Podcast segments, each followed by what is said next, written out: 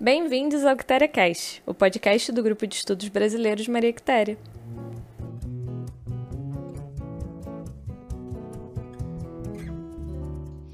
O Grupo Maria Quitéria é uma iniciativa de 2019 feita por estudantes da Universidade de Coimbra, em Portugal, que tem como objetivo ampliar o debate e instigar o aprofundamento de conteúdos relacionados ao Brasil, nas mais diversas áreas de conhecimento.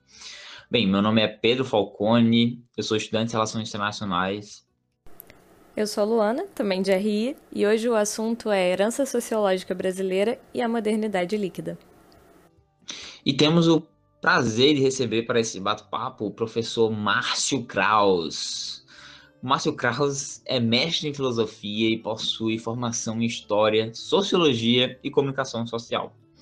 Ele é autor da obra Do Mal-Estar em Freud ao Mal-Estar em Bauman, um trabalho que surgiu das inquietações de Krauss e do seu interesse em percorrer o impasse entre a procura pela felicidade individual e as condições de vida exigidas pela coletividade. E por fim, o título mais importante de sua carreira foi ter sido meu professor no ensino médio. Muito obrigada, professor Kraus, pela sua presença, por estar aqui com a gente compartilhando conhecimento e eu estou super ansiosa para a aula seguir.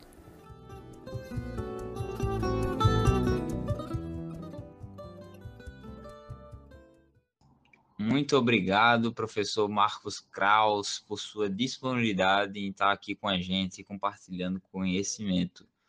Cara, a gente fica muito lisonjeado em poder contar com a sua presença e nós estamos muito ansiosos para a aula seguir. Eu, pessoalmente, já tive a honra de ter você como professor é, no ensino médio e foi, esse foi um dos propósitos de a gente estar convidando esse cara sensacional para dar uma aula sobre filosofia e sociologia para a gente. É um grande prazer de estar dividindo esse espaço contigo. Ah, cara, eu que agradeço aí pelo convite, pela oportunidade de falar um pouco sobre ciências humanas, pela oportunidade de falar um pouco sobre pensamento crítico, falar sobre sociologia, para mim é um privilégio, pô. Assim, eu tenho isso como uma missão, eu já faço isso nas minhas redes sociais. Então o professor Kraus ele está sempre provocando algum tipo de, de, de, questionamento aí sobre o que a gente está vivendo, é, lançando alguma ideia, relembrando aí algum pensamento, seja de alguma figura ilustre do passado, do presente, mas que possa contribuir e trazer um pouco de lucidez para a construção de uma sociedade mais legal, sabe, mais humana. Então, assim, eu só tenho que agradecer e de certa forma, eu espero que essas, essas palavras, esses, essas trocas de ideias que a gente vai ter a partir de agora, que possam gerar bons frutos aí em quem parar um pouco para dar uma sacada nas nossas ideias. É isso. É, muito obrigada, professor. Obrigada pela, enfim, pela disponibilidade por estar aqui com a gente. E a gente estava pensando de começar essa conversa falando do seu percurso acadêmico, né? Porque você tem três formações, um mestrado, escreveu um livro, você usufrui daquela liberdade, né, do, dos mundos modernos que o, que o Bauman até fala, de, de fluidez e de oportunidades. Então, como é que foi esse percurso? Tem algum ponto que você gostaria de sobressaltar sobre a formação do livro ou sobre alguma formação específica?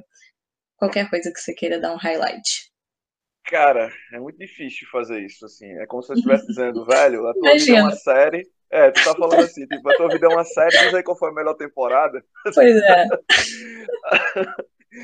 eu poderia dizer assim, velho, assim, na escola, o ensino médio foi importante para que eu pudesse ter uma certa maturidade no que diz respeito a, a entender que minha praia era humanas, saca? Eu sei que esse é um desafio para todo estudante, saber qual a sua jornada, por onde você vai enveredar, mas eu pude ter luzes, assim. Meus professores, eles... Eu venho de escola pública, mas meus professores, eles não se deixaram é, dominar por essa mácula, digamos assim, que, que paira sobre essa ideia do público no Brasil, sabe? Foram professores que, de fato, abraçaram e ajudaram. E aí eu pude ter essa ideia de que a minha praia era humanas, só não sabia exatamente ainda onde. E aí isso me levou, tipo, essa, essa coisa de aparentemente ter dado errado, porque eu sabia que era humano, mas sabia o curso, acabou dando certo. porque eu fui estudar comunicação social, né? Aí me formei em relações públicas, aí depois fui estudar história, isso tentando me descobrir, tentando me identificar. Aí fui estudar filosofia, aí fiz especialização, em, em ciências sociais, aí depois fazer mestrado em filosofia, aí fui estudar relações internacionais também. E, enfim, aí não parei de estudar. Agora eu estou fazendo a graduação em psicologia, é, e isso foi muito por, por uma questão de autoconhecimento e poder saber trabalhar a minha ansiedade, porque eu tenho um transtorno de ansiedade. Mas hoje eu já penso em ajudar pessoas, assim, de repente até clinicando. E a escrita do livro foi muito é, para aproveitar aquela, aquela, aquela vibe produtiva que a gente é meio que forçado a entrar, sabe? No, numa reta final de, de mestrado. Então, o livro do Mal-Estar em Bauman, aliás, do Mal-Estar em Freud ao Mal-Estar em Bauman, ele é justamente um, o fruto da minha dissertação de mestrado, onde aí eu tentei estabelecer uma ponte entre esses dois caras gigantes e quase que eu surtava, no bom sentido da palavra. Então, eu poderia, assim, né, fazendo esses highlights, caramba, bateu agora um saudosismo, uma nostalgia do caramba. No momento, eu tô, no momento, inclusive, eu estou escrevendo um livro que é uma coletânea de textos que foram produzidos e ainda estão sendo produzidos durante crises existenciais. mas, enfim, mas, mas, enfim, isso aí fica para outro papo. E professor, explica para a gente um dos dilemas mais paradigmáticos da sociedade, que é, cara, para que raio serve essa coisa que nós chamamos de filosofia?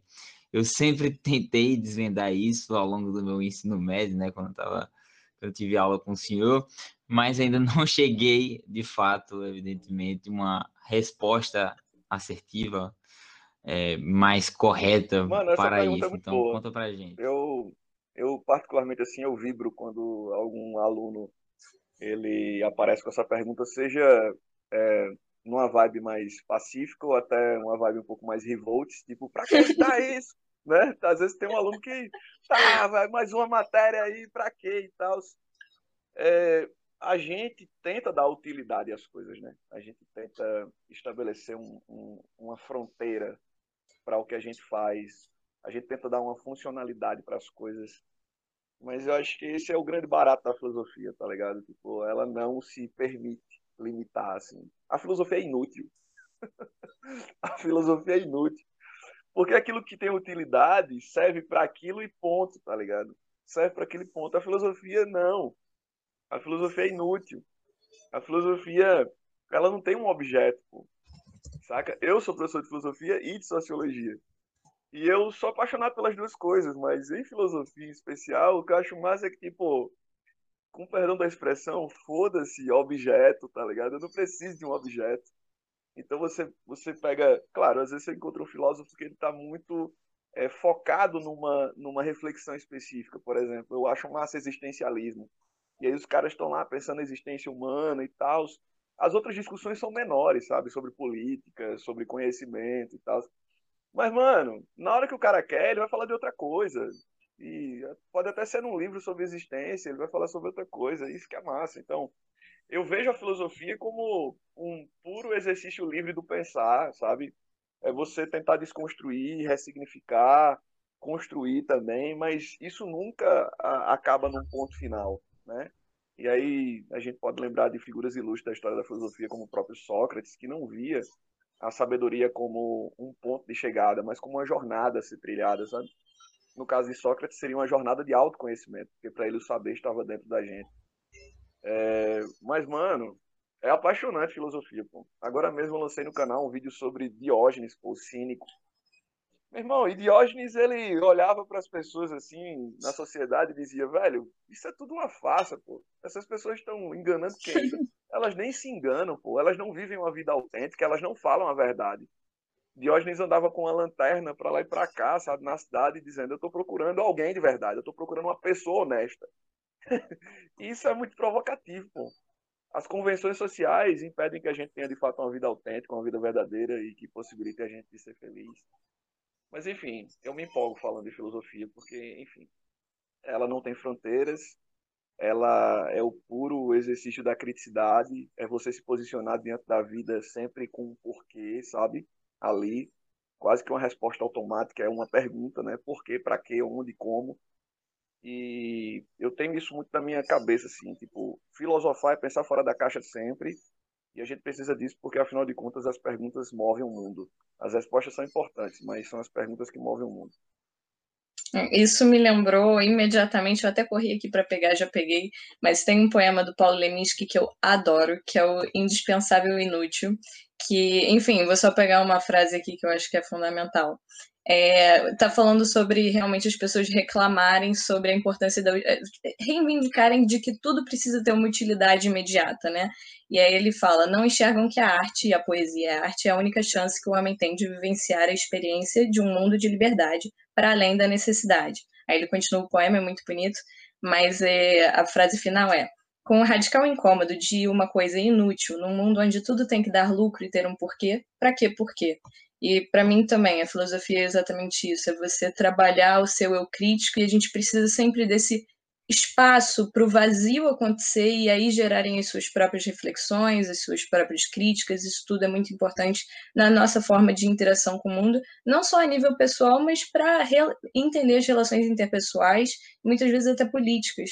E aí, puxando para esse lado assim de política pública, como é que você vê, como é que você entende essa implantação de políticas de sucateamento das humanidades no Brasil, principalmente no setor da educação pública mesmo? Como é que você dialoga com isso como professor? Assim, é, isso me perturba profundamente, perturba profundamente. E na história do Brasil, a gente teve um período militar que eu acredito que é o grande símbolo dessa, desse sucateamento, dessa supressão das humanidades, de justamente tentar colocar as humanidades numa caixinha e transformar elas apenas na formação de um cidadão padrão, que na verdade é um cidadão passivo, subserviente, é, e sem esse espírito crítico que a gente acabou de falar. Uhum. E por mais que a gente tenha superado esse período militar aqui no Brasil, a gente tenha passado por uma redemocratização, eu poderia dizer que esse fantasma do sucateamento que você falou, das humanidades, dessa perseguição, entre aspas, ou, enfim, sem aspas, esse fantasma ele continua assombrando a gente aqui, sabe? Tipo, a gente passou recentemente aqui no Brasil por sucessivas tentativas de reformar a escola, de reformar os currículos e de mais uma vez relegar as humanas a um plano assim, sabe, quase que é, vou usar a palavra inofensivo, tá? Quase que inofensivo, que não fornece para o indivíduo autonomia, sabe? Que não fornece para o indivíduo outros referenciais de pensamento, porque a visão que se tem, muitas vezes, daqueles que perseguem as humanidades, ou pelo menos a visão que eles querem passar para as pessoas, é de que nós temos, nós das humanas, um posicionamento político parcial, sabe? Que a gente defende uma determinada bandeira e que nós todos somos militantes de uma determinada coisa. Eu sou militante, sim, de uma causa que é a causa do livre pensamento, sabe? Os meus alunos sabem disso no, no, ao longo do meu curso, seja ele numa escola, seja ele no cursinho, ou até mesmo no meu, próprio curso que eu ofereço de filosofia e sociologia, e até nas redes sociais. Fala, Falcone. Pois é, Falcone é testemunha, foi meu aluno. Tipo, eu falo, eu falo é, de pensadores liberais, por exemplo, de pensadores de direita, assim como eu falo de pensadores de, de, de esquerda, de social-democracia, de pensadores anarquistas, enfim, eu acredito que você privar o estudante de uma determinada parte da história, de uma determinada ideia, de uma determinada teoria, isso é um crime. Para mim, isso é um crime. Sim, e claro. para mim é um igual crime você é, chegar para um estudante numa sala de aula e apresentar uma ideia, seja ela de esquerda ou de direita, ou de centro, ou, enfim, alienígena, apresentar aquilo como verdade, sabe? Apresentar aquilo como, tipo, dizer para o cara que ele tem que pensar daquele jeito. Cara, tem um mantra que eu costumo dizer em sala de aula, e que Falcone também é testemunha disso. Eu costumo dizer para os meus alunos, velho, pense com a sua própria cabeça, você não precisa concordar com esse cara. Eu sempre digo, você não precisa concordar com esse cara. A gente está estudando aqui, vai cair na prova, mas tenta pensar isso para a vida e tenta construir o teu, saca? Uhum. Então eu acredito que a gente precisa construir esse ambiente nas escolas, esse ambiente nas universidades. Eu sei que a política ela é de certa forma um campo de batalha, mas pode ser um campo de batalha onde a gente tem a coexistência de ideias diferentes. Afinal de contas, como diz Jürgen Habermas, é, a democracia é feita dessa pluralidade, cara. A gente precisa dessa pluralidade. Então, quanto mais visões a gente tiver e a gente puder aprender um com o outro, melhor para a democracia, melhor para a sociedade. Então, acredito que, resumindo, quando se perseguem as humanidades, quando se faz uma tentativa de calar as humanas ou colocar numa caixinha, essa medida, para mim, não tem outra cara a não ser uma medida antidemocrática, sabe? É Sim. uma tentativa de estabelecer um controle social é, velado, uhum. velado, mas que para pessoas que têm um, um, mínimo de esclarecimento não é velado, é, é uma medida mesmo de controle social, de fazer todo mundo pensar da, do mesmo jeito, se é que isso é pensamento, né? Para ficar mais fácil manipular. Então a gente a gente de alguma forma vê tentativas sucessivas de construção de distopias sociais, né? E aí George Orwell ele acaba sendo um cara extremamente atual nesse nesse sentido, mas a gente está resistindo aqui, Luana. A gente está resistindo. Eu levanto essa bandeira. Eu, como pessoa, como profissional, poderia estar fazendo outras atividades até mais rentáveis, mas eu ganho minha vida, ganho minha grana trabalhando com humanas e acredito que a gente ganha outras coisas também que não são necessariamente números e conta bancária e, enfim, ações é, nas bolsas de valores aí no mercado.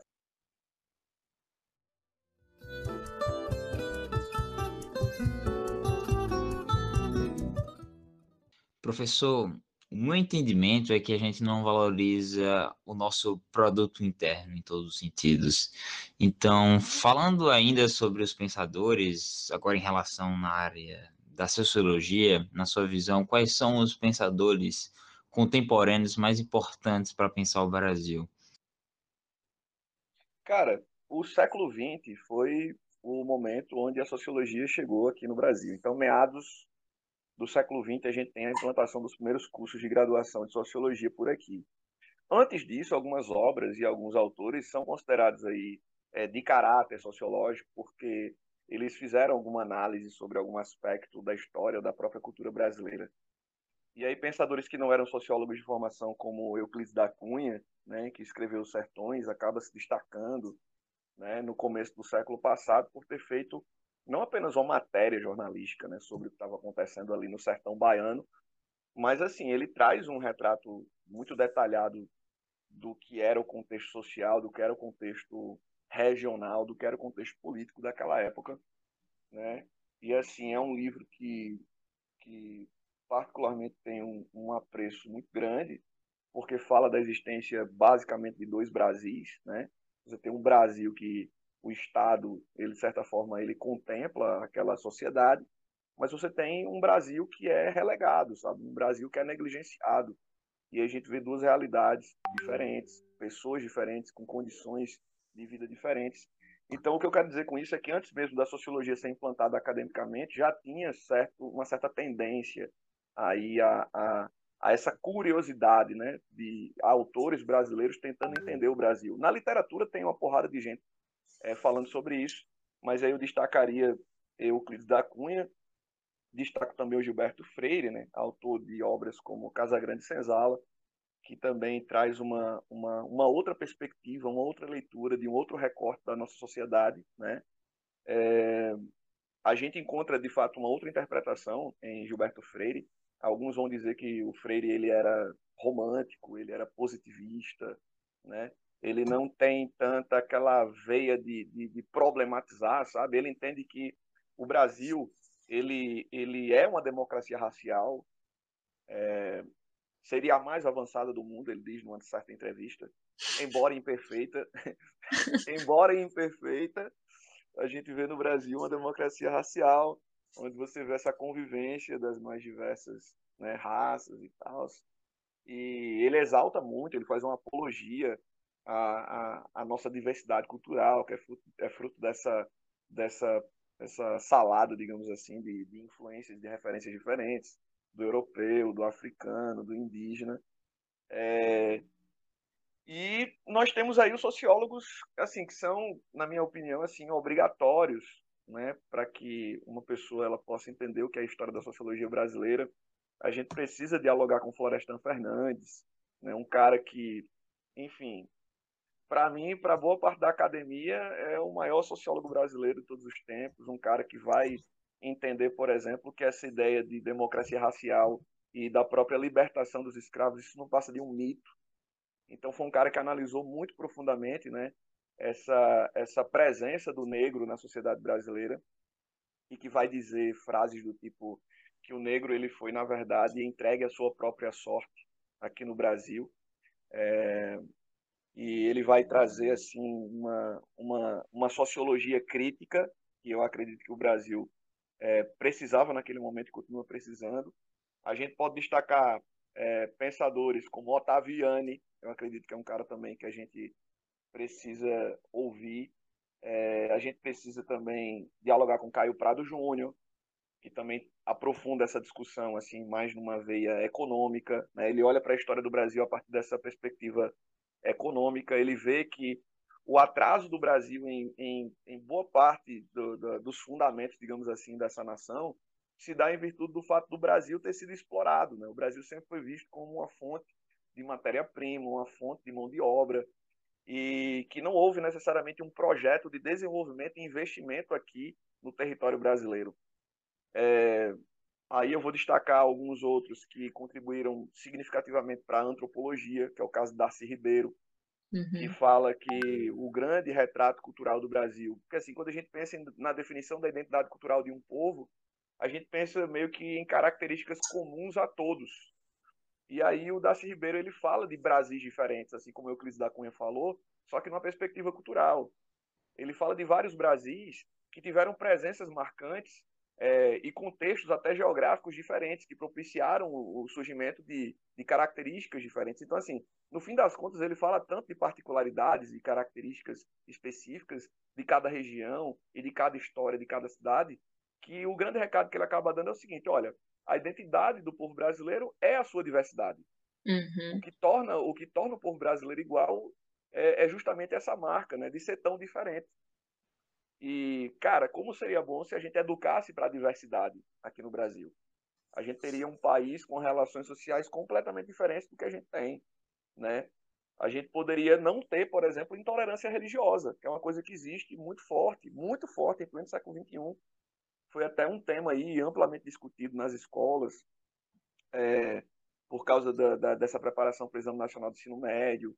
Por que, que a gente tem intolerância religiosa? Porque um, cada religião acaba se apresentando como a verdade, né, por si só, e na nossa formação a gente tem ainda um viés muito cristão, católico, sabe, meio conservador. Por incrível que pareça, o Brasil tem um perfil não é único, não é majoritário, mas o Brasil tem uma parcela significativa de conservadorismo, né?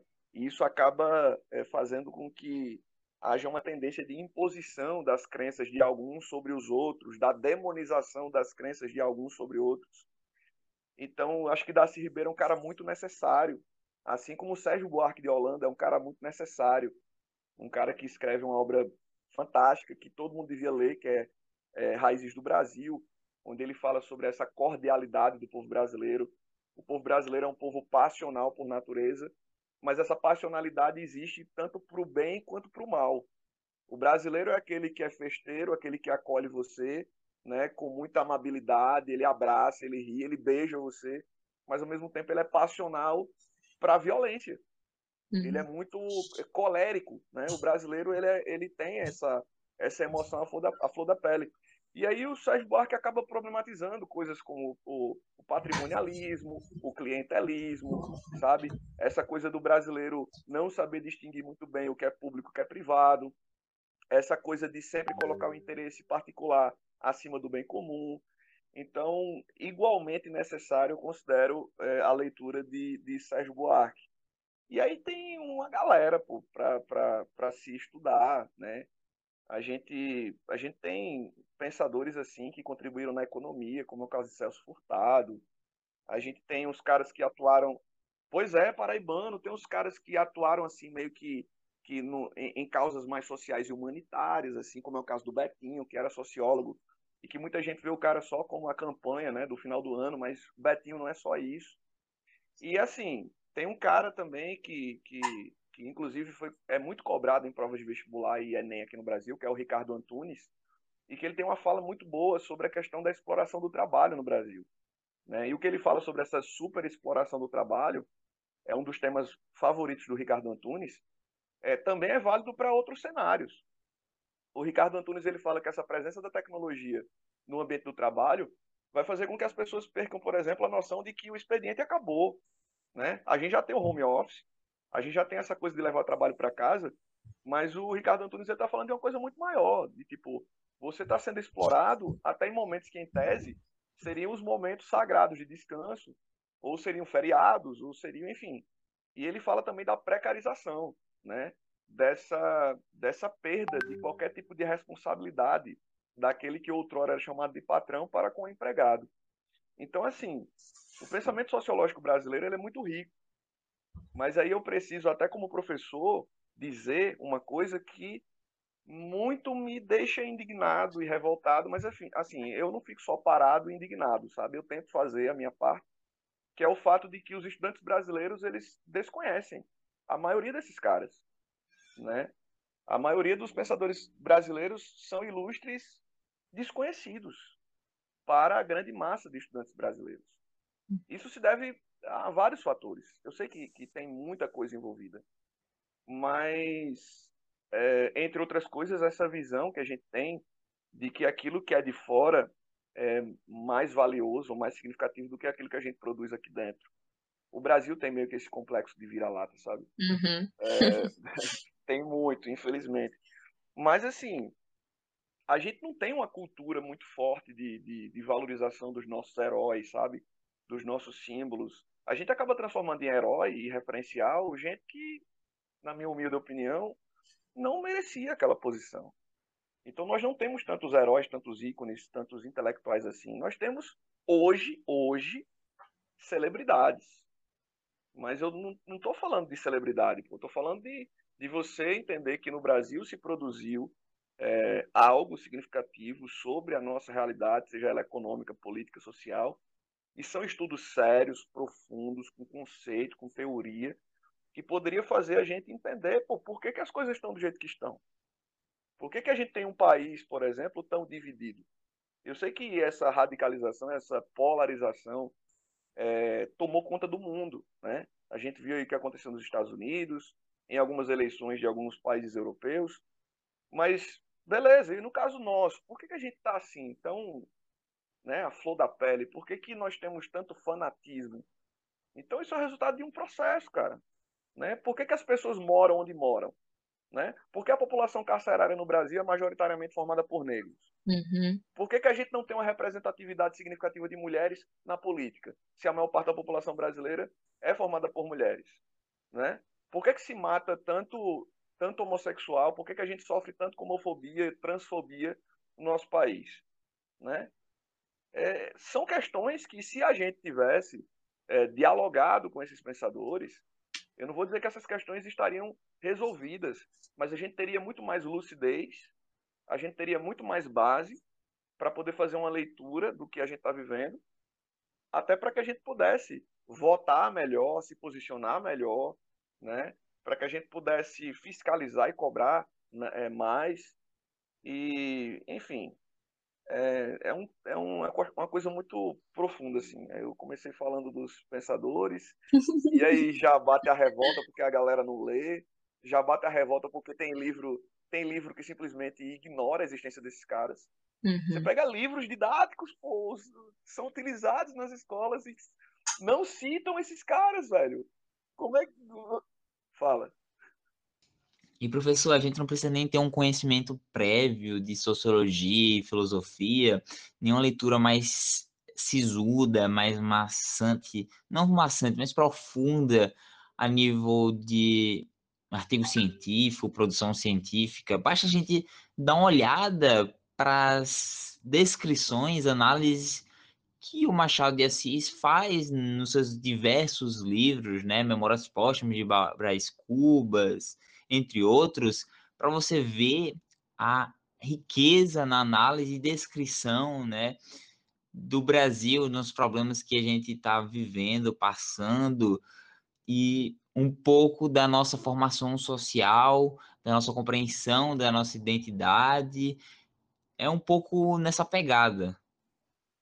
Total, total. Eu até conto uma experiência que para mim não foi nada interessante, assim, quer dizer, não foi nada legal, até foi interessante, não foi legal. Que volta e meia, em condições normais, eu recebo intercambistas aqui, sabe? Já recebi gente da América do Sul, já recebi gente é, de vários lugares da Europa. Recentemente eu fiz, né? Recentemente, modo de falar, né? A última pessoa que eu que eu consegui receber é uma irmã que eu tenho agora, que mora na Hungria. E, cara, eu tinha recebido um brother da Dinamarca, velho. E aí a gente foi para uns rolês aqui no Centro Histórico de João Pessoa. E aí eu deixei ele bem à vontade, conversando com as pessoas, porque ele veio para estudar, né? Esses programas de intercâmbio que você vem para estudar, mas evidentemente também para conhecer a cultura local, né? E aí, nada melhor do que ir para o Centro Histórico, né? Tem lá uma galera, MPB, chorinho, tem um samba, tem um rock, tem tudo, tem de tudo um pouco ali. E aí, o cara conversando, eu fui socializar com outra galera, deixei ele lá sozinho. Aí quando eu volto, o cara tá puxando um papo de literatura, velho. O dinamarquês tá puxando um papo de literatura.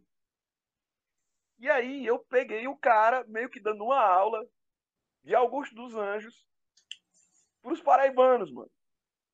Tipo, Augusto dos Anjos era pra galera daqui, velho. Tá dando aula pro cara. Uhum. Saber de qual, mano. Porque Augusto dos Anjos é só um dos maiores nomes da literatura mundial. Você tá entendendo? Mundial, velho. Uhum. É um cara que, tipo, eu leio Kafka, sou apaixonado por Kafka. Eu leio Saramago, sou apaixonado por Saramago. E eu leio Augusto dos Anjos, e para mim, eles, eles não estão em prateleiras diferentes, saca? Para mim, eles estão numa prateleira assim. É uma visão que eu tenho, sabe? Tipo, eles estão na mesma prateleira para mim, cara.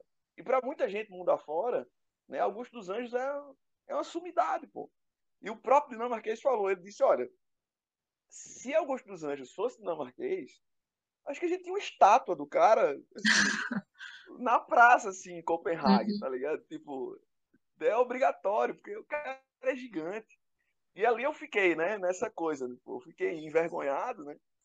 E por um lado envergonhado, por, por outro lado orgulhoso.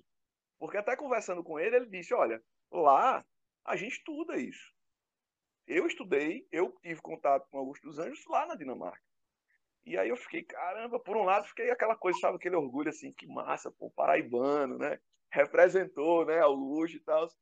Mas tem muito isso, pô. Você falou do, do, do Machado e, pô, a galera a galera até lê algumas coisas, né? Porque na literatura até se bate muito nessa tecla.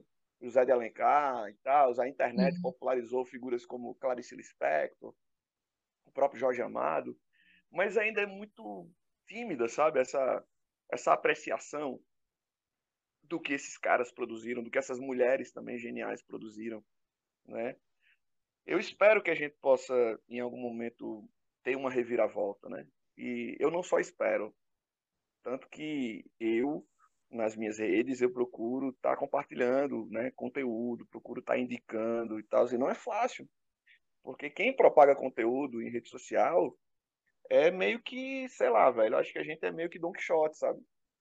A gente é meio Don Quixote nessa, nessa parada. Mas beleza, se eu tiver que morrer Don Quixote, eu vou morrer Don Quixote. Não é das piores mortes, honestamente. Mas. Mas é, poxa, super interessante essa, essa abordagem. Eu acho que é muito sobre a identidade que a gente carrega como brasileiros, que a gente se coloca, porque a verdade é, quando nós não valorizamos os nossos pensadores, as nossas ideias, o que veio daqui, isso diz um pouco sobre o que a gente pensa da gente, que foi exatamente o que você falou desse complexo de vira-lata. A gente, por princípios, coloca na prateleira de baixo. E não é porque você leu a obra, porque pelo visto não leu, mas é porque já assume que, ah, não, mas na Dinamarca é assim, assado. E a minha pergunta agora é em relação à, à fundação da sociologia brasileira mesmo, porque eu ia te perguntar é, a questão da identidade e da diversidade, mas você já respondeu, acabou com as minhas perguntas. mas o que eu queria te perguntar é, uma vez que a herança sociológica brasileira, ela tinha esse, esse, esse essa como é que eu posso colocar isso? Esse aprisionamento, vou dizer assim, obviamente é parcial, mas é a minha opinião, uhum. é, em relação à sociologia europeia. É, a, não só a, a forma, o conteúdo, mas também a metodologia em si. E hoje em dia o que a gente vê em abordagens críticas, em enfim, outras perspectivas, é o resgate de uma sociologia que busca múltiplas é, vozes, uma sociologia interconectada. Então, eu queria saber o que, que que, que você acha que essa metodologia nos atrasou? Porque, por exemplo, a gente hoje em dia reanalisa Freire e fala: peraí, como é que você está falando de democracia racial? Vamos lá, calma. E tudo bem que tinha Florestan Fernandes, hoje eu estou lendo agora. É... Ai, agora eu esqueci o nome, mas era do Munanga, aquele redefinindo a mestiçagem no Brasil, alguma coisa, rediscutindo a mestiçagem no Brasil, exatamente. Então a gente vê essa, essa contracorrente acontecendo. Mas o que, que você acha que a gente trouxe da sociologia que não foi tão benéfico, que foi experimental, talvez essas próprias questões de qual é a identidade, por natureza, nós somos assim, assado, a gente deveria se taxar dessa forma. Então o que, que não foi bacana dessa herança sociológica? Eu acredito que não foi é, tão bacana, como você está tá falando, a, a gente beber dessa fonte europeia clássica e utilizar essa, essa, essa fonte como dogma. E, mas assim, na academia, é, isso acontece muito. Isso acontece muito. Até hoje, acontece pra caramba. De você utilizar determinados referenciais como não como referenciais, mas como limite, sabe, como regra. Então, eu acredito que isso não foi legal. Não foi legal é, para a própria propagação da sociologia. Né? Essa cara de algo que não é nosso acabou fazendo com que muita gente, inclusive, historicamente, procurasse ir direto na fonte. O que é que eu quero dizer com isso? Muitos intelectuais brasileiros optaram por estudar até mesmo sociologia e outras áreas das, humanidades na Europa. Muita gente fez carreira fora. E até uma, teve uma galera que foi para fora e voltou, como é o caso de, de, de, do próprio Sérgio Buarque, claro, ele, ele, não foi só por esse motivo, mas enfim. É, muita gente foi fora para depois voltar, mas muita gente não, não, não voltou necessariamente, muita gente não se comprometeu necessariamente com uma produção que tivesse como objeto a história, a cultura ou a sociedade brasileira. Então, eu acredito que esse é o lado ruim. O lado ruim de ver esses referenciais clássicos como regra, como limite, e, e, esse próprio movimento de apenas. Cara, a gente tem uma, uma gama imensa de produção acadêmica que é tipo apenas é, a repetição de, de, de ideias que não agregam e não acrescentam efetivamente nada. Que não desafiam, né? É só, né? Não tem desafio, não tem não tem, ah, não, não, não, não traz um algo mais, não traz uma nova questão, né? Então, é, é um problema que eu vejo até hoje. A gente tem muito papel, a gente tem muita produção. A gente precisa ter aqui no Brasil o currículo Lattes. A gente precisa produzir artigo, a gente precisa produzir uma série de coisas para poder ter um currículo acadêmico vasto. Beleza, mas essa produção pela produção, ela não, não traz nada. Então, eu acredito que o, um dos problemas que eu, eu posso identificar é esse, mas ao mesmo tempo eu, eu preciso reconhecer que foi um mal necessário. Porque afinal de contas a gente estava engatinhando, a gente estava aprendendo, a gente estava tateando, sabe? Então, é, é, é uma forma até como eu começo o meu curso, não apenas para pensando no Exame Nacional de Ensino Médio, mas eu faço questão de dizer para os meus alunos como foi que a sociologia começou, e aí eu apresento Augusto Conte, eu falo do Durkheim, eu trago Max Weber, o próprio Marx, que não era sociólogo de formação, né? Uhum. Muita gente não sabe disso, mas o Marx ele era doutor em filosofia e a gente pode considerar o Marx um grande é, pensador da economia e da história. As obras dele tratam muito de economia e tratam muito de história. Mas assim, o Marx acabou contribuindo, acaba sendo contemplado aí como, como um, um, um personagem importante da história da sociologia. Então eu trago é, esses quatro caras para a sala de aula, mas assim, dou o, o, mérito né, de terem construído abordagens, o positivismo, o funcionalismo, a sociologia compreensiva, o materialismo histórico dialético, mas aí eu faço questão de mostrar para a galera, tipo, olha, teve gente que bebeu dessa fonte e voou. Né? Agora mesmo eu estava falando é, do Weber para a minha turma de terceiro ano, eu estava falando para eles, olha, Weber foi um dos maiores intelectuais alemães de todos os tempos, o cara criou uma maneira de, de compreender a sociedade, ele era um cara que ele era conselheiro da, da, da classe política alemã, num processo delicado de reconstrução da sociedade, Weber ele lê a sociedade de uma forma original, totalmente original. Então imagine o que é isso, né, para a história você ter uma originalidade dentro dessa perspectiva científica e acadêmica. E quando a gente pega um Pierre Bourdieu, que é um gigante da sociologia contemporânea, Bourdieu bebe dessa fonte. Bourdieu era weberiano, se declarava weberiano, mas quando você lê Bourdieu, você vê que Bourdieu usou Weber como um trampolim, velho. Então ele vai pro Weber e voa, né? Quando você lê Bauman, então, você vê o quanto o Bauman, tipo, ele, ele parece que conhece todo mundo, assim, ele escreve tentando mostrar para você que, tipo, é, ah, parece pessoas próximas. Ele cita pensadores como se eles fossem pessoas próximas da gente, né? Mas, assim, o que eu quero dizer é que, se por um lado a gente teve uma certa limitação a princípio, se por um lado a gente acabou até não produzindo tanto quanto a gente poderia, principalmente pensando um pouco mais no Brasil, é, o que valoriza ainda mais o trabalho desses caras que eu citei, por outro, foi uma etapa necessária. Foi uma etapa necessária a gente dialogar com esses caras, a gente entender como foi que a sociologia surgiu.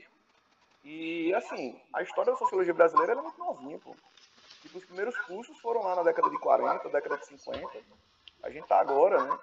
É, em, em 2021. Então, eu acredito até que a gente está.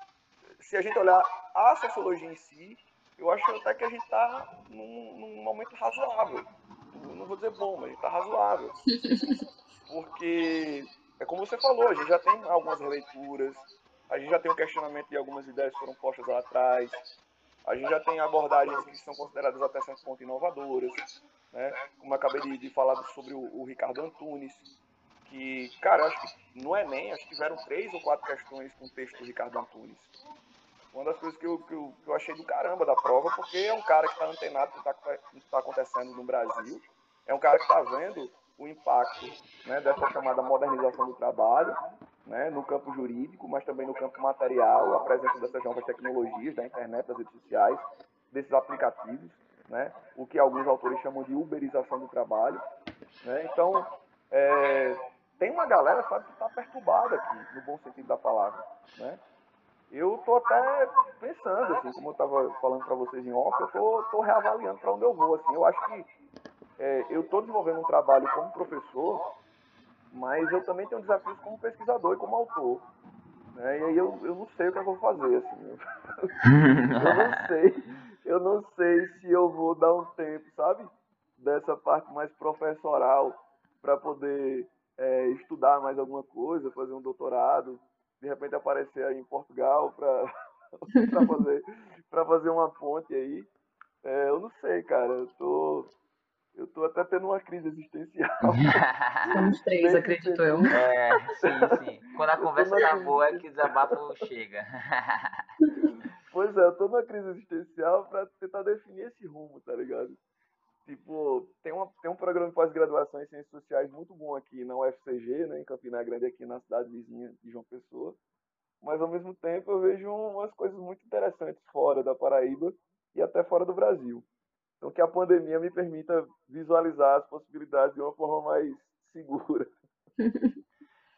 Cara, imagina, essa crise existencial que esse bate-papo aí tá correndo, realmente tá batendo forte. E eu acho que especificamente sobre essa questão aí da quarentena, isolamento, pandemia que a gente está vivenciando atualmente, eu acho que esse agravamento aí do individualismo, da dependência da gente do mundo virtual, seja para a gente fazer nosso teletrabalho, estudar. Enfim, como é que você utiliza certos pressupostos teóricos é, na filosofia, na sociologia, como por exemplo o, a ideia do Bauman, né, de que a gente está em tempos líquidos, de que nada é feito para durar. Como é que você analisa esses, essas ideias, desses pensamentos e como você aplica isso no conceito aí é, da quarentena? Eu acredito o seguinte, eu acredito no seguinte, é, o Bauman, ele foi um cara capaz de mostrar pra gente, e muitas vezes isso é necessário, mostrar pra gente a realidade. É, tipo, a coisa tá aí e às vezes a gente tá tão no automático que a gente não enxerga. Então, Bauman, ele, ele foi um cara capaz de dizer, olha, as nossas relações, elas, elas estão cada vez mais descartáveis, efêmeras, as nossas relações estão cada vez mais pautadas por uma lógica de mercado. Né? Então a gente entra nesse lance do quantitativo ao invés de qualitativo. A gente naturalizou a obsolescência E isso não se aplica apenas às coisas, mas também às pessoas. É, nós deixamos de, de, de, de, ter aquela preocupação com a construção de laços e comunidade, e a gente pensa mais em rede, as nossas relações, e a diferença da comunidade para a rede é que basicamente você customiza isso é, quase que absolutamente. Então, para você construir um vínculo e desconstruir esse vínculo, basta um clique, né? e a gente acredita que aquelas pessoas de fato é, têm uma relação com a gente, têm um laço humano com a gente, o que é uma, uma, uma ilusão. Uhum. Então, é, o Bauman ele fala que nossas relações, nossas atividades, elas seriam, elas estão na verdade, seriam cada vez mais mediadas por tecnologias, por ferramentas digitais, o que acentua ainda mais essa volatilidade, essa efemeridade e descartabilidade. Ah, e assim, quando a pandemia vem, ela, ela acaba é, dando um zoom em tudo que a gente está vivendo, dessa tal liquidez, tanto para o bem quanto para o mal. Porque quando o Bauman fala da modernidade líquida, ele, ele não toma partido. Ele fala do, dos aspectos diversos da modernidade líquida. A modernidade líquida ela surge na virada do século passado, através dessa quebra da barreira entre o público e o privado, e também da, da, da quebra dos padrões sociais promovidas pelos jovens é, na Europa, nos Estados Unidos e no próprio Brasil, é, com movimentos como o movimento hippie, por exemplo. Tudo isso em prol de uma bandeira que é a bandeira da liberdade. Então, assim, é, a gente vivia esse impasse, né? Liberdade ou segurança para poder ser feliz. O ser humano precisa de liberdade e segurança. E a gente viveu todo um modelo de sociedade moderna, tradicional, amparado na, na segurança. Então, nós construímos padrões, nós construímos rigidez no controle social, nós construímos instituições para nortear as nossas vidas. A gente criou um padrão de, de, de conduta, sabe? Tipo, roteiros muito bem pré-estabelecidos para tudo. O que é que uma mulher tem que fazer, o que é que um homem tem que fazer, o que é que um estudante tem que fazer, o que é que o pai de família tem que fazer, qual o papel do Estado, qual o papel da economia. Então estava tudo muito bem definido, seguro, previsível, e as pessoas tinham confiança. Só que ao mesmo tempo, onde é que está a autonomia, onde é que está a liberdade? Não estava. Não estava. Então foi por causa disso que a gente viveu essa quebra né, desse modelo de solidez né, da modernidade tradicional, digamos assim, e a gente começou a militar em prol da liberdade, quebrando tudo e transformando tudo que outrora era sólido em água. Então, tanto a definição de sexualidade, que foi uma bandeira lá dos movimentos liderados pelos jovens, é, tanto a sexualidade ela perdeu a sua forma, quanto a questão ideológica, quanto a questão do papel da mulher, do papel do homem, do papel do jovem, do papel do Estado. Nós temos um Estado hoje que não tem a solidez do ponto de vista do poder que ele tinha outrora. Né? Ele, ele divide o poder com a economia, por exemplo. Ele divide o poder com a informação, por exemplo. Então, tudo que é sólido desmancha no ar. Né? O Bauman reproduz essa ideia. E tudo começou a se desmanchar. Quando a pandemia aparece, a gente percebe o quanto a gente, por exemplo, estava desacostumado a vivenciar laços sólidos. A gente ficou confinado dentro de ambientes domésticos e a gente vivenciou um, um processo de intensificação dos conflitos internos, familiares, e também de conflitos de ordem psicológica, como nunca na história. Por quê? Porque a gente não sabia o que era olhar para a cara um do outro. A gente olhava para a tela, não olhava um para a cara do outro. A gente não sabia lidar com as emoções é, e os dilemas de relações reais. Porque a gente estava sempre mandando uma mensagem, mandando um emoji, mandando um vídeo, mandando um áudio.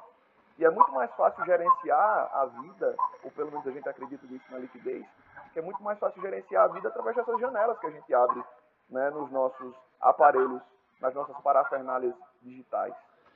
Então, a gente passou a perceber que no país, num país como o Brasil, que sofre com uma intensa desigualdade social, a exclusão digital é um problema muito grave. A gente viu que pessoas foram afetadas nos seus, nas suas atividades profissionais, porque não tinham ou o conhecimento ou o acesso econômico, material àqueles recursos, ou as duas coisas juntas. No campo educacional, a gente também tem esse abismo que separa aqueles que têm acesso à internet daqueles que não têm acesso à internet ou têm acesso precário. E aí a gente percebeu que, tipo, velho, se a gente já tinha levado um tapa na cara para quem leu Bauman, ou para quem ouviu falar, ou para quem já estava experimentando o quanto a liquidez ela é, é, uma coisa cada vez mais real. Para quem não tinha caído a ficha, caiu. Caiu. Tanto para o bem quanto para o mal. Eu falei do lado mal. Esse lado mal que é tipo, a gente não estava mais acostumado com relações sociais, reais. A gente tem essa questão da tecnologia é, praticamente como, como protagonista numa vida em sociedade, então quem não tem acesso está ferrado, como acabei de dizer. Mas aí tem um lado bom da história. O lado bom da história é que nós, através dessas conquistas tecnológicas e através dessa liquidez, a gente conseguiu continuar tocando né, determinadas atividades que são importantes para a sociedade. A gente tem uma mídia aí. A gente tem uma mídia, a gente tem acesso à informação, embora é, isso não seja para todos, mas enfim, nós temos a possibilidade de ter informação sobre o que está acontecendo em tempo real. Essa é uma conquista significativa da nossa sociedade. Saber em tempo real o que está acontecendo no nosso país, na nossa cidade e também no mundo. Até porque estamos num mundo globalizado e a gente, a gente precisa também estar tá antenado com o que está acontecendo fora. No caso do Brasil, a gente está com um problema de abastecimento aí de insumos e de vacinas e isso se dá muito em virtude de relações não muito boas com Índia e China, por exemplo. E a gente fica sabendo isso, a gente fica informado. Muita gente, em meio à crise, conseguiu tocar o seu próprio negócio. Muita gente conseguiu empreender graças à tecnologia. Muitas startups já estavam surgindo antes da pandemia. E aí houve uma explosão de startups, né?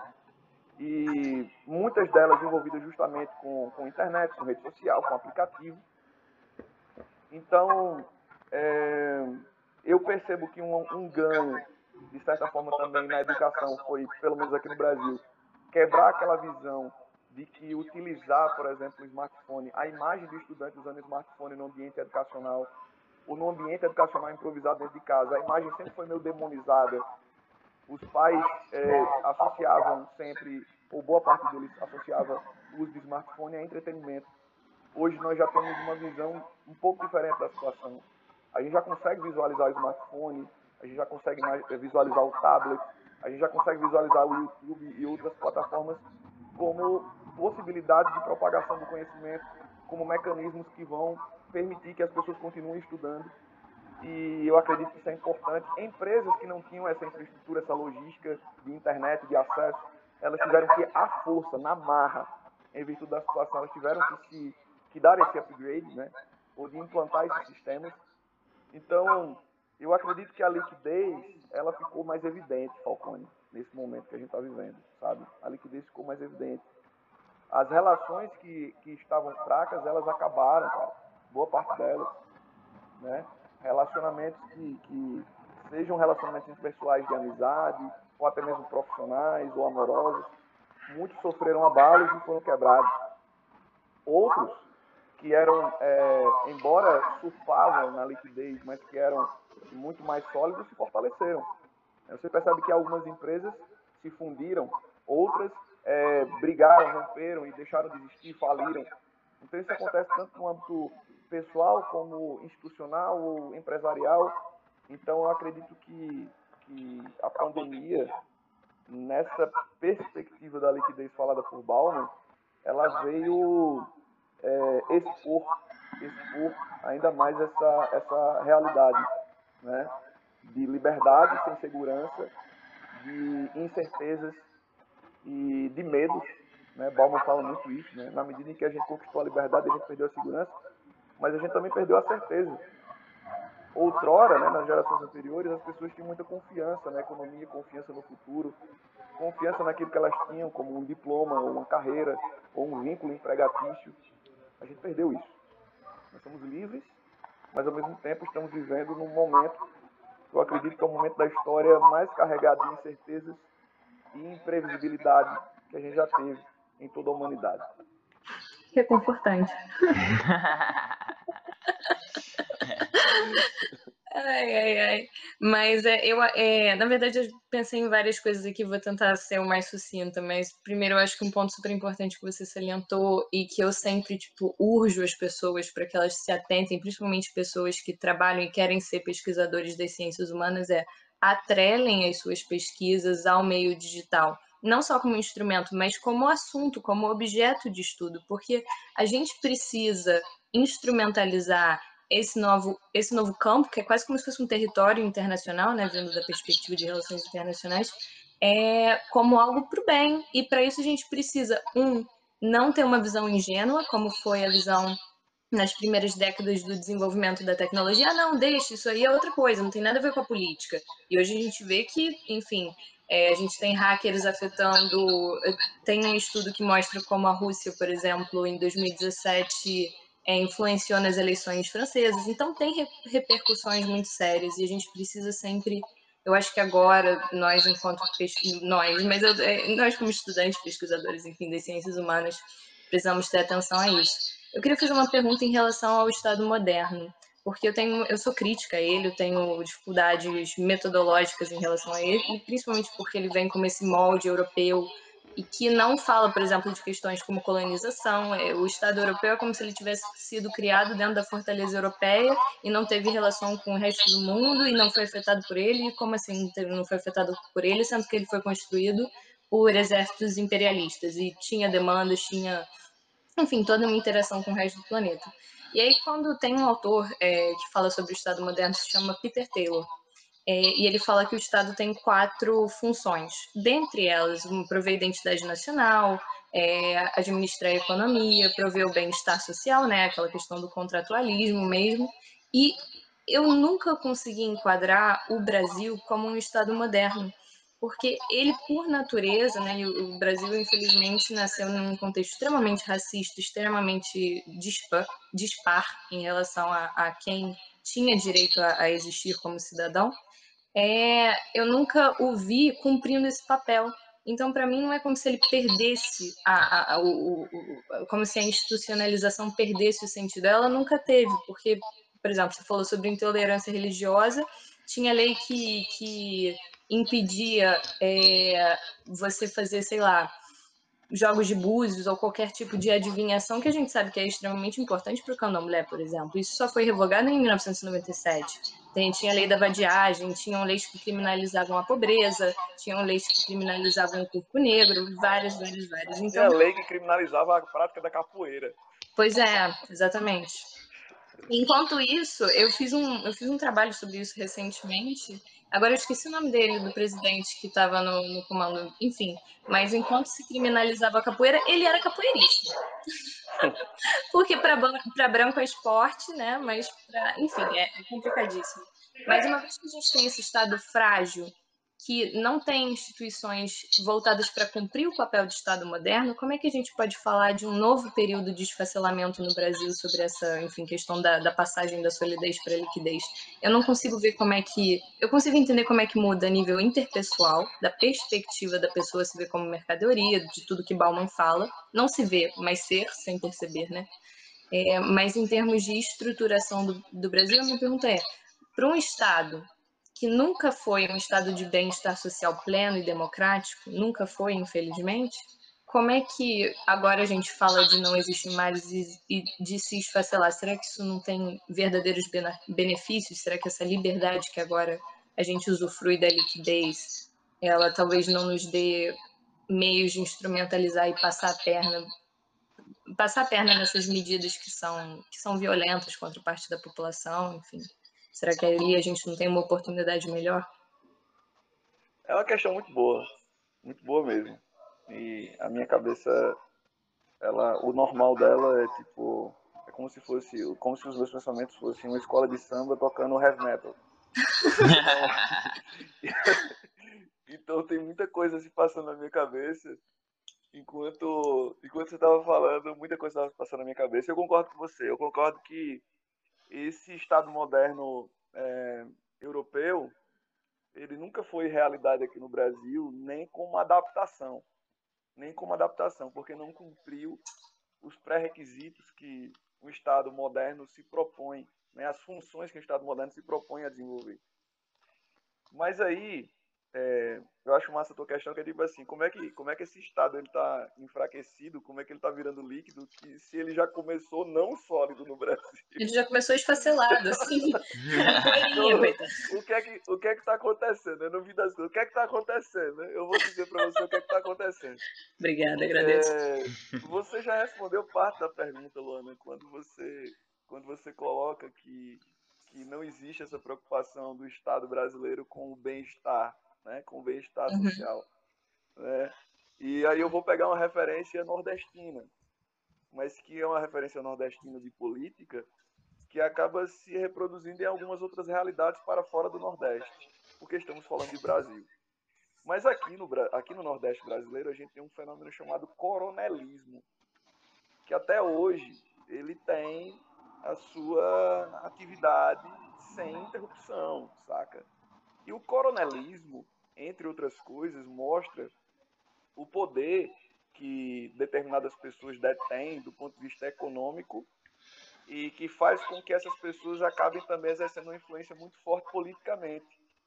Os coronéis aqui no Nordeste, quando não eram eles as autoridades políticas efetivamente, as autoridades políticas constituídas eram é, pessoas que eram indicadas por eles, ou que eram fantoches deles.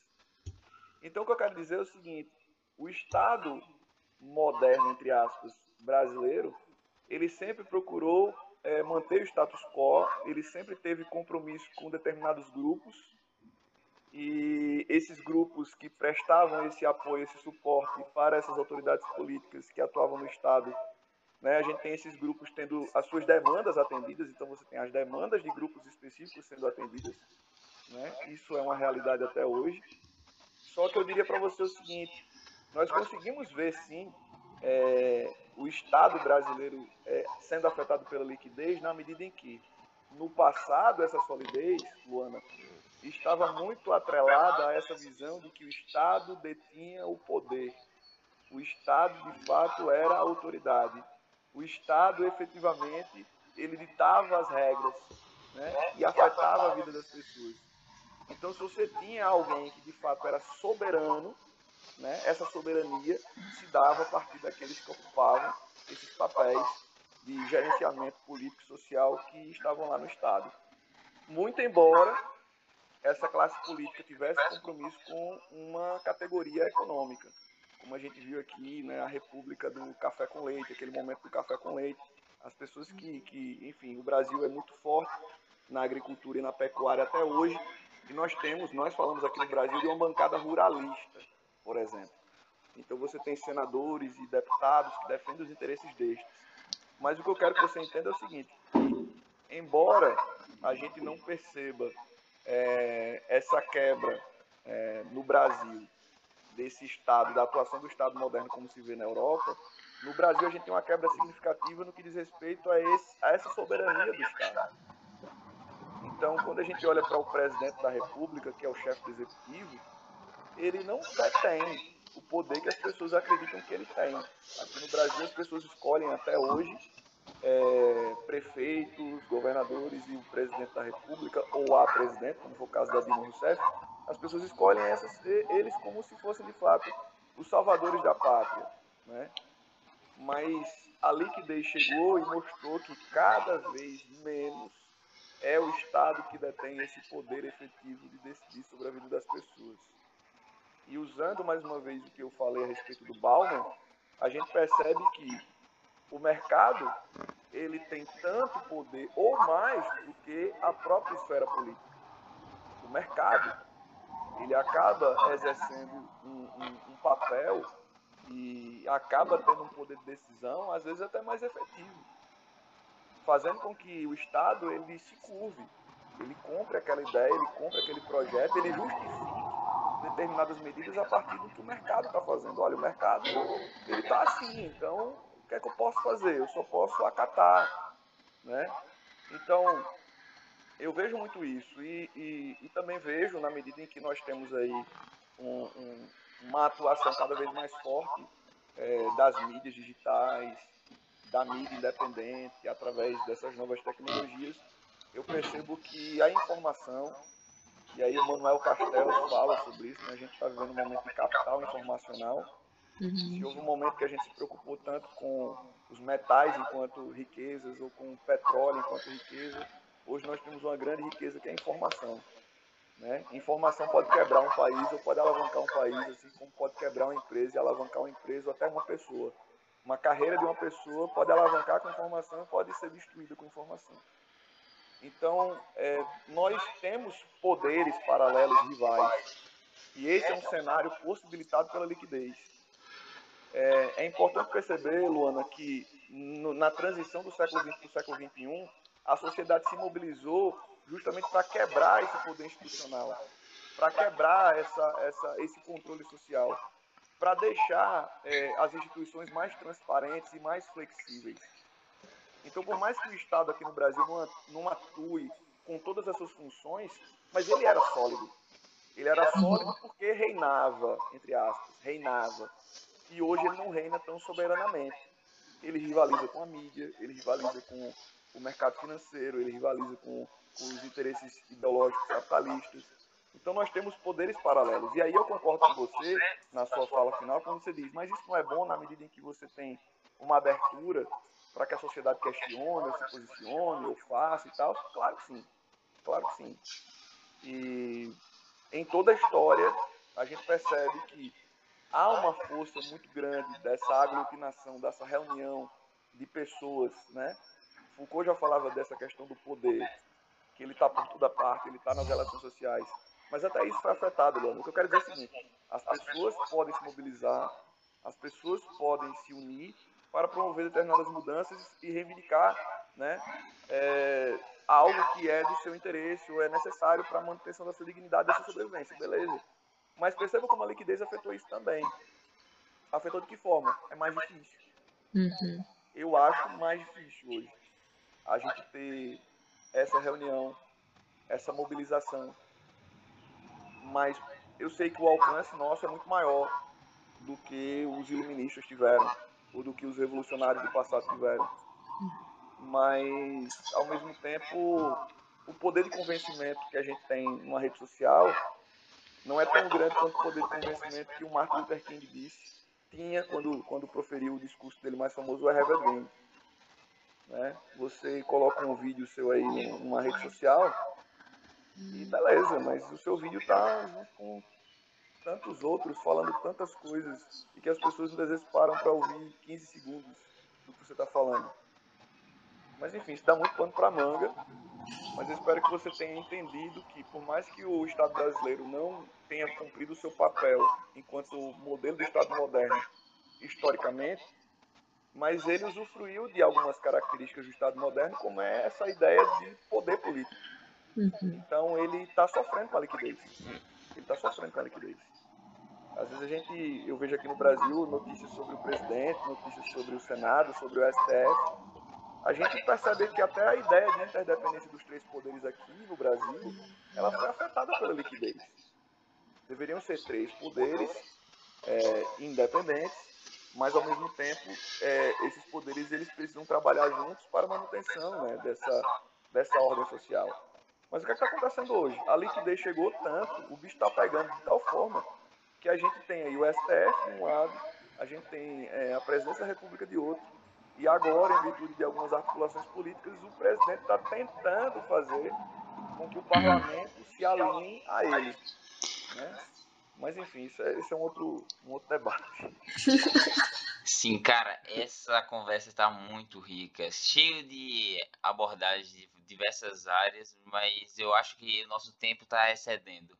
Assim, para ser bem Pô, é, uma hora, eu acho que, já que você disse que tem gente que em 15 segundos é, já acha que o conteúdo tá, é, acho que maçudo ou até muito exigente, imagina de uma é. hora. Mas, é, assim, já para finalizar é, esse bate-papo, a última pergunta, eu acho que é uma pergunta mais reflexiva para o professor. o que você considera em relação ao que tudo, tudo que a gente discutiu, a maior lição, uma das mais importantes tiradas nessa conversa. O que você sugere enquanto indicação para o nosso público que está quarentenada de pijama do Mickey em suas respectivas casas como via de se emancipar, de se tornar uma melhor pessoa, enfim, compreender a realidade que está é, em sua volta? Eu acredito que. Eu vou ser bem prático mesmo, tá? Eu acredito que nesse contexto, levando em consideração esses elementos que você apresentou, de uma pessoa que está em casa, no isolamento, e que está privada de fazer algumas atividades é, que costumava desenvolver, e pensando nessa questão de emancipar, de pensar, de evoluir e tal, vai, leia, leia. Você precisa ler, cara. Invista em leitura eu sou o maluco dos livros, assim, eu faço uma coisa que eu não recomendo, mas enfim, eu tenho que ser honesto, eu faço, eu leio mais de um livro ao mesmo tempo. Eu sou o cara que tem livro pendente e entro na livraria e acabo comprando um livro novo. Então a minha recomendação é que você leia. E já que nós falamos sobre sociologia brasileira, por exemplo, eu acredito que nunca é demais você ter esse contato. De repente pode ser o seu primeiro contato com, com, com a sociologia brasileira, com algum intelectual brasileiro. Mas pode ser um momento de você abrir, por exemplo, um livro e ler Globalização, escrito por Bauman, ou Amor Líquido, escrito por Bauman. É, ou ler alguma coisa que, que, que faça é, ver de uma maneira mais consciente o que está acontecendo com, com a sociedade hoje. Né? É, agora, nessa reta final do Exame Nacional de Ensino Médio aqui no Brasil, né, a prova que é determinante para que o indivíduo entre na universidade, eu tive que falar obrigatoriamente sobre filosofia contemporânea, sociologia contemporânea, e alguns alunos surtaram quando eu falei, por exemplo, sobre Byung-Chul Han e uma obra como Sociedade do Cansaço, que mostra que nós estamos cada vez mais sendo cobrados, né, por nós mesmos até, para sermos mais produtivos. E, o, e a conta chega, né? Nunca tivemos tantas pessoas com síndrome de burnout, por exemplo, ou com transtornos de ansiedade, ou com depressão, como a gente tem hoje porque as pessoas estão se cobrando para serem cada vez mais produtivas. É, eu falei sobre um filósofo camaronês contemporâneo chamado Aquilin Bembe, que tem uma obra fantástica chamada Necropolítica, que fala sobre essa questão da política de morte, que existem grupos que o Estado determina, né, quem vai morrer, como vai morrer, onde vai morrer. Então, assim, quando você lê obras como essas, você acaba enxergando uma coisa que você não estava vendo, velho. Porque você estava no seu dia a dia, no seu carro, se deslocando de casa para o trabalho, de casa para a universidade, de casa para a escola, de casa para um cinema, para um teatro, para uma praça, para um restaurante, para um bar.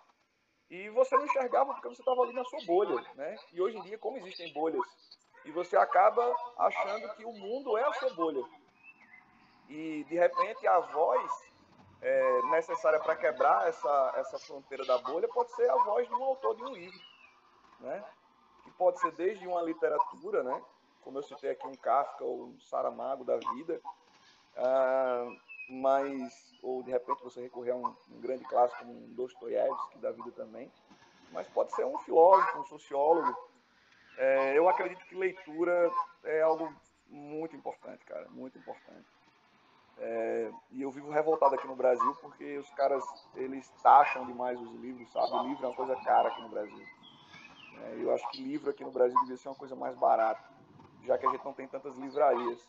Quando eu estive na Europa, um dos choques que eu tomei, além da organização das, das cidades, em comparação com as cidades brasileiras, é a presença de bibliotecas, por exemplo. A presença de bibliotecas aqui é escasso. Uma cidade como João Pessoa, ela tem que se contentar com a biblioteca da universidade, da principal universidade. É a biblioteca que a gente tem né? E que as pessoas não visitam, porque acham, muita gente acha até que é só para universitário. Então, assim, uma cidade que é uma capital brasileira, pô. João Pessoa é a capital da Paraíba. João Pessoa é uma das capitais mais antigas desse país. Ela não tem uma biblioteca pública, assim, sabe? De grande porte. Então, leia na sua casa, né? Leia. Então, essa é. Eu acredito que a gente citou pensadores, né? Que vocês provocaram aí para que eu citasse, pensadores brasileiros, o próprio Bauman e tal. Então, a minha recomendação é leia, pense fora da caixa e não abra mão de pensar com a sua cabeça, não abra mão da sua criticidade, porque é assim você tem condição de alterar a sua realidade e provavelmente também alterar a sua realidade social. Cara, que saudade desse papo é, filosófico das nossas aulas. Cara, eu tive um prazer enorme de ter o Kraus como ex-professor, é do meu ensino médio, eu me lembro vivamente dessas experiências, dessas, dessa transmissão tão bem passada e tão reflexiva que ele estimula. Então, Kraus, essa conversa sociológica, filosófica, literária e, e afins foi extremamente positivo e impactante para quem é, está nos ouvindo e para eu e para a Luana, de toda certeza. Muito obrigado mais uma vez é, por aceitar o nosso convite, por estar aqui. E, cara, se você quiser fazer o seu marketing, se você quiser anunciar é, quem você é, agora é a hora. Então, é isso e ficamos por aqui. Mano, é, eu, eu nem sou um cara assim, sabe, de, de, dessas coisas midiáticas. Apesar de estar nas redes, eu não sou um cara é, consideradamente midiático. É, eu sou muito prático. Então, assim, se você quiser encontrar, se você quiser encontrar o professor Kraus em alguma rede, é só você botar lá professor, tudo junto, e coloca lá o K-R-A-U-S-S. K-R-A-U-S-S. E aí você vai me encontrar. Tem um canal no YouTube, que é professor Kraus, tem um perfil no Instagram, que é professor Kraus. Enfim, eu tô aí no Facebook. Dei um tempo no Twitter, mas devo voltar por lá. Mas, assim, no meu canal eu sempre posto pelo menos um vídeo por semana, normalmente nas quartas-feiras. No Instagram eu tô sempre por lá, postando alguma coisa, algum texto. Tipo, as palavras vêm na minha cabeça, sabe? Tipo, eu escrevo alguma coisa e posto lá alguma coisa aleatória, ou alguma reflexão minha, ou alguma ideia de algum pensador, associada a alguma coisa que eu acho interessante. Enfim, eu tô por aí, quiser me achar, o papo por aqui, né, no, no podcast, ele está se encerrando por causa do tempo, mas a gente pode continuar esse, esse papo em outras plataformas, né? Para mim é uma, uma alegria poder ter essa, essa possibilidade de propagar certos conhecimentos. Show de bola. E eu só queria acrescentar que eu adorei o seu canal do YouTube, eu conheci, né, agora para fazer a pesquisa, e hoje mesmo eu assisti é, acho que era Filosofia de Billie Eilish. Eu adorei. E também o, que relacionava Bauman com Tinder. E faz todo sentido. Então, tem muito conteúdo. Não, eu tô me divertindo vendo aqui. É muito, muito interessante mesmo. Massa, massa. Obrigado. É, mas então, acho que em relação a, ao próprio podcast em si, encerramos. Mas em relação a Foucault Pois é, desculpa, só porque eu fiquei com isso na cabeça, eu só queria comentar que eu, eu adoro Foucault. vontade, eu tô aqui, eu tô aqui. é que eu, eu sou muito mesmo fã de Foucault e, enfim, é o cara que tá dando nó na minha cabeça, acho que é o meu Bauman, talvez. Mas ele, mas ele fala que o poder não tem morada, né? E aí eu só fico pensando, porque ao mesmo tempo que a gente está vivendo muita liquidez mesmo e é difícil organizar, porque eu, eu bom, uma desta parte, né, óbvio, mas a, a, minha opinião até agora é que o poder ele não está necessariamente na materialidade das coisas ou numa religião, ele se ele, ele perpassa por diferentes instituições ou, ou enfim, nomes ao, ao decorrer da história, mas ele não tem essa morada fixa. Só que para mim o poder está na organização. Quanto melhor uma pessoa ou um grupo conseguir implementar e impor um tipo de organização, é mais fácil de você reter e controlar. E agora que a gente vive essa liquidez, eu acho que tem, por um lado, uma vantagem, mas por outro tem uma desvantagem que para mim é assustadora, porque eu não, eu, eu, não sou a melhor pessoa com internet, com tecnologia, eu conheço muito pouco, sou leiga, mas a gente vê, o, o, tem um texto chamado Governing by Numbers, que é exatamente isso do algoritmo, da, do quantitativo, de formas de organizar, de organizar que não são nem humanas, que não estão nem na nossa capacidade de entender. E elas estão controlando a gente. Elas sabem quanto tempo você passa no Instagram, elas sabem quanto tempo você passa no YouTube.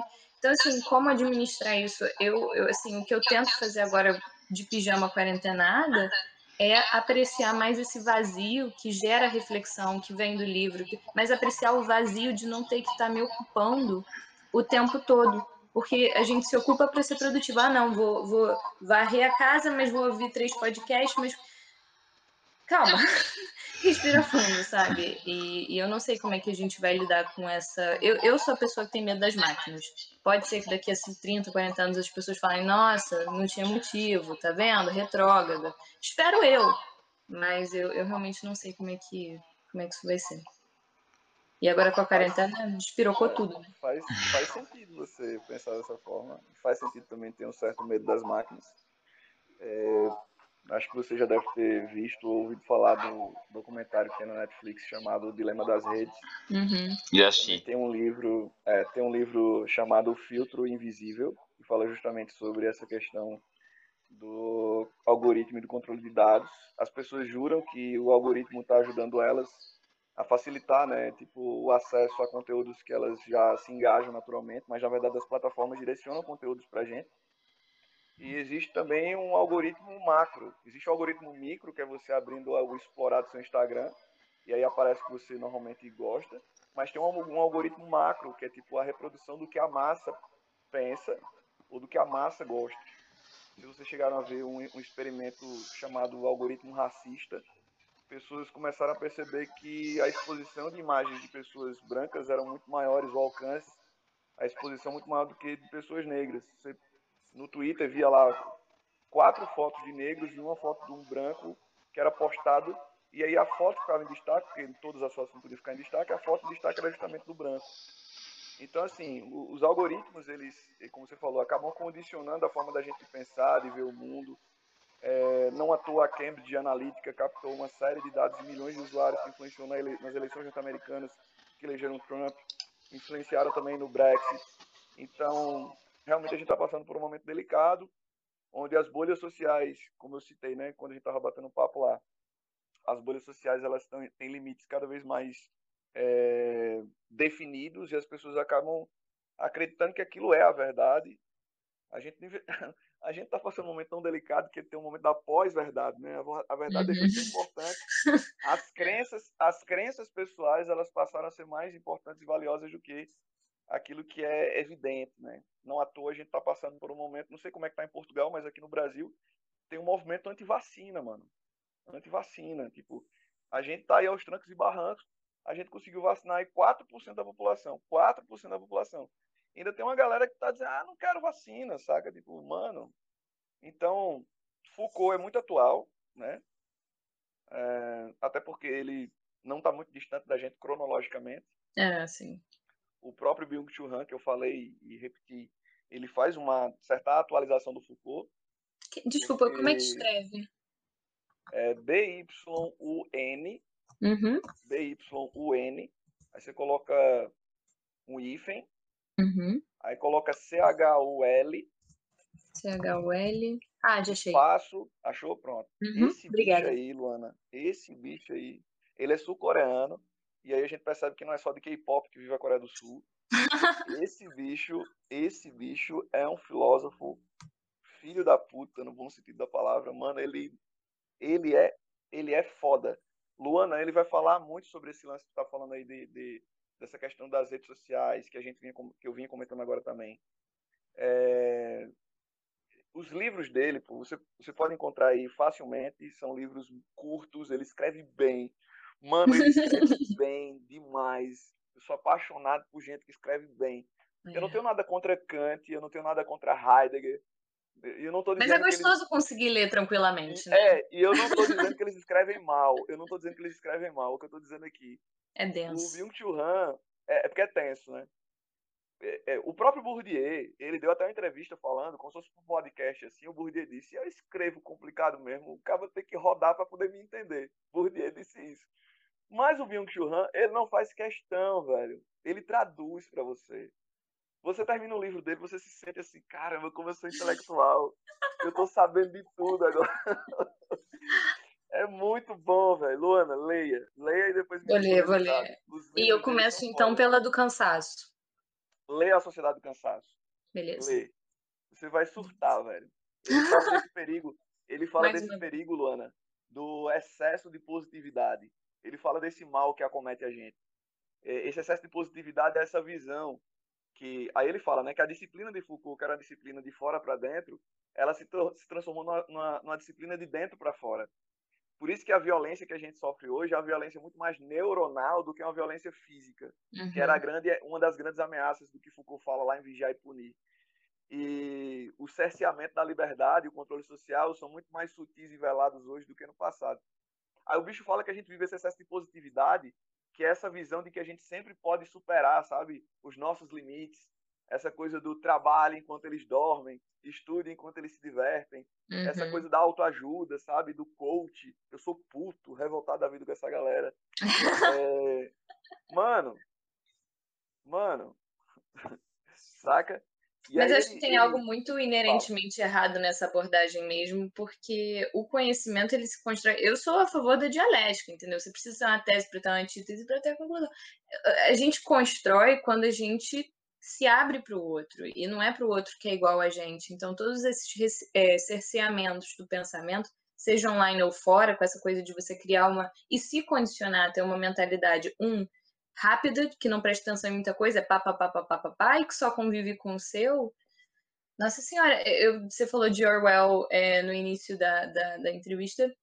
Meu grande medo é o Admirável Mundo Novo, é o Huxley, é você dopar as pessoas que vão ser só seres para sentir prazer e se aproveitar e, ah, estão vivendo uma vida boa, ruim. Tem gente que compara o 1984 com esse, mas é um aprisionamento na mesma, e por vezes, por ser mais velado e por parecer ingênuo, positivo, extra, você pode, você consegue, é, é, é assustador, é absolutamente assustador.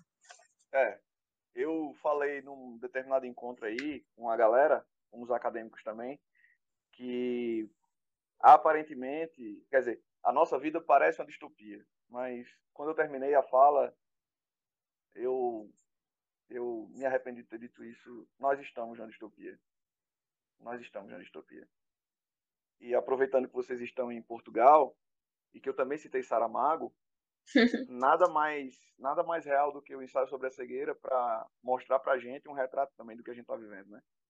A cegueira que Saramago mostra não é uma cegueira branca à toa, é uma espécie de alusão à luz, a luz que a gente vê refletida lá na caverna de Platão, e que em tese libertava as pessoas, né? Porque elas estavam ali nas sombras, né? Platão vai falar. Mas essa razão, que é muito moderna e que é fruto dessa visão iluminista, será que essa razão libertou mesmo a gente, né? Os pensadores da escola de Frankfurt, eles vão, eles vão questionar isso. Essa razão, esse iluminismo, né? Eles fazem uma crítica ao iluminismo, né? E esse iluminismo ele não libertou, ele criou uma outra prisão, né? E aí o Saramago ele diz: nós nos tornamos muito racionais tão racionais, é, é uma metáfora. É uma metáfora que a gente vê no ensaio sobre a cegueira. É uma cegueira racional. A gente, de tão racional, perdeu a sensibilidade. É. De tão racional, a gente se tornou materialista e esqueceu a humanidade. Né? Então, perceba como as pessoas estão tão racionais que criaram os seus, os seus próprios algoritmos, as suas próprias receitas, as suas próprias convicções. E quanto mais racional a gente se torna, menos conectado com os outros, e aí eu não estou falando de conexão digital, estou falando de conexão real, menos conectado, né, menos empático, menos fraterno a gente é. Né? A gente está nessa, nessa onda aí.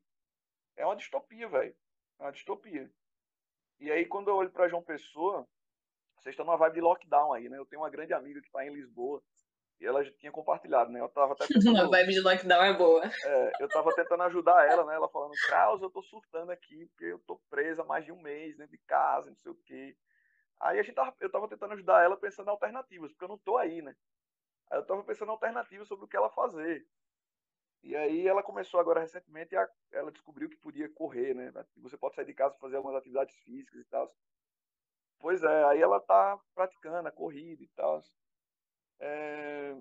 E aqui, aqui a gente está com toque de recolher, né? Aqui a gente não tem lockdown, aqui em João Pessoa, mas a gente está com toque de recolher. Às 10 horas você tem. Às 10 horas da noite não pode ter ninguém fora de casa, das 10 às 5, porque senão paga multa. E a gente vê a polícia na rua, né, recolhendo, né, colocando as pessoas para ir para casa e tal. Mas ao mesmo tempo a gente vê umas discussões loucas, velho. Ainda tem gente aqui lutando contra a máscara. O próprio presidente reproduziu um discurso recentemente, vocês ficaram sabendo, o presidente teve aqui no Ceará, aqui pertinho, Falcone. E aí ele teve uma fala contra a máscara, pô.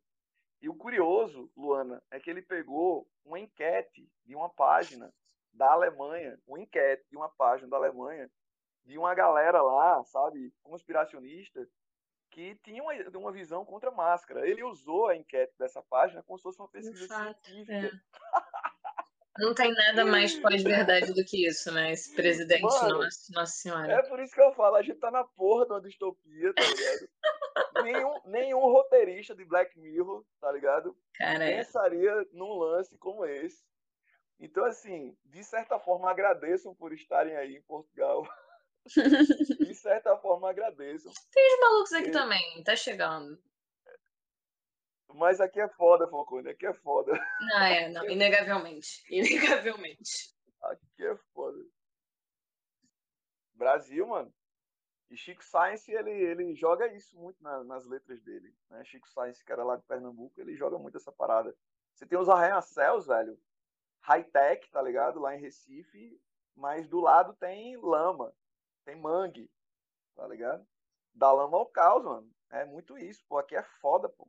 Você vê lá o, show, o Shopping Rio Mar, lá em Recife. Um baita de um shopping. Você olha para o entorno. É a, a precariedade. Você fica pensando, como é que essas pessoas vivem aí, né?